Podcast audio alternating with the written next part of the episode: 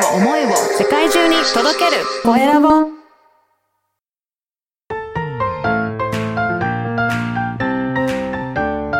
聞く力能力技術魅力があるのに伝わらない社長へ。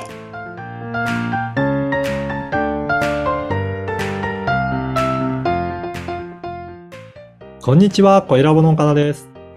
こんにちはアシスタントのあまねです今日もよろしくお願いしますよろしくお願いします。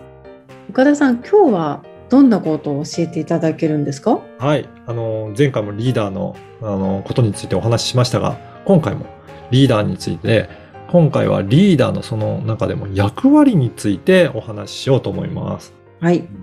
あの、はい。リーダーとしては、な、まず一番重要なことって何なのかなっていうのを考えたときに、いろいろ、まあ自分でやったりすることもあると思うんですけど、大切なのって物事を判断する、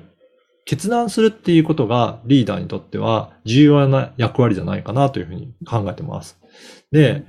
何かプロジェクトとか行動やるときでも、これってどうしたらいいんですか？って結構メンバーだったりとか、周りから聞かれることもあると思うんですね。それを判断するのはやっぱりリーダーの役割だと思うんですよ。はい。例えば細かいことでも、えー、こっちの方向に進むのか、あの、右の方向に進むのか、左の方向に進むのか、まあ、どちらもメリット、デメリットあるなって思って迷うこともあると思うんですが、じゃあこっちにしようっていうふうに、最終的な判断をするのはやっぱりリーダーの役割じゃないかな。で、うん。皆さんを引っ張っていって、えー、そっちの方向に進んでいく。で、ただ、リーダーといっても、本当に正しいかどうかって、やっぱりわからないんですが、はい。まあ、それを決める方向性としては、まあ、リーダーにもいろいろなタイプがあるので、えーいろんなその方の特徴に合わせて決断はすすればいいかなと思います。うん。メンバーにいろいろ意見を聞くとか、はい。うん、えー自分なりの方針を、あの、立てて、そちらの方に行くとか、っていうことも、その決め方はいいんですけど、決断するのはリーダーにやってもらいたいなと思ってます。はい。まあいろいろ聞いてもいいけど最終的な判断はもうリーダーがってことですよねそうですね。ねで、ある方に聞いたことあるんですが、まあ、どういった、あの、判断基準でやってますかって言ったときに、迷ったときは、リスクの高い方を選択すると答えたリーダーもいらっしゃるんですね。そうなんですねうん。なんか結構、一見怖そうじゃないですか。はいでも、それって、えー自分自身の可能性を広げられるから、そういったリスクの高い方を選ぶ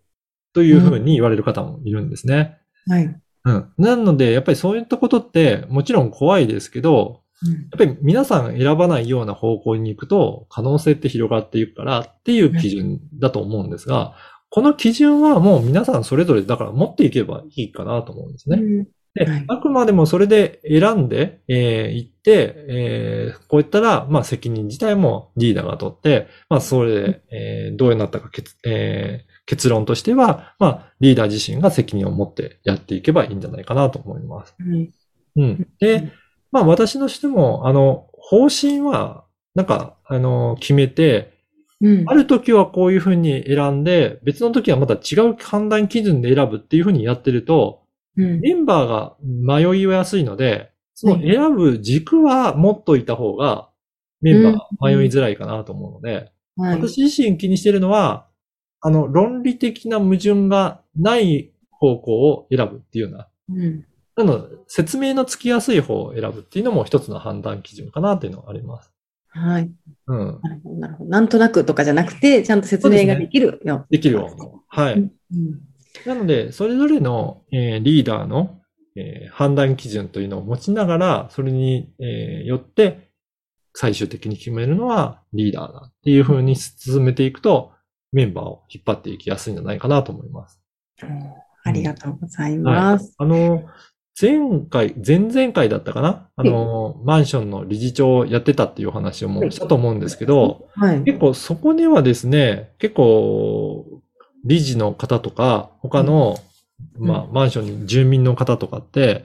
やっぱり価格とか、あのー値段のこととか、あとは公平性とかってすごく重要視するなっていうところが、やっぱり感じられたんですね。そういった時は、そういった住民の、えっ、と、多数の意見を重視するだったりとか、公平性を重視するとか、なんか、そういったことで選んでいきましょうっていうような、なんか方針を打ち立てると、比較的うまくいくとか、っていうこともあるので、なんかその、えー、団体だったりとか、チームの、えー、構成によっても、そのあたりは工夫することは必要かなと思います。うん。TPO に合わせて変えていくということですね。うん。はい。はい。ありがとうございます。はい今日はリーダーの役割についてお話しいただきました。次回もお楽しみに。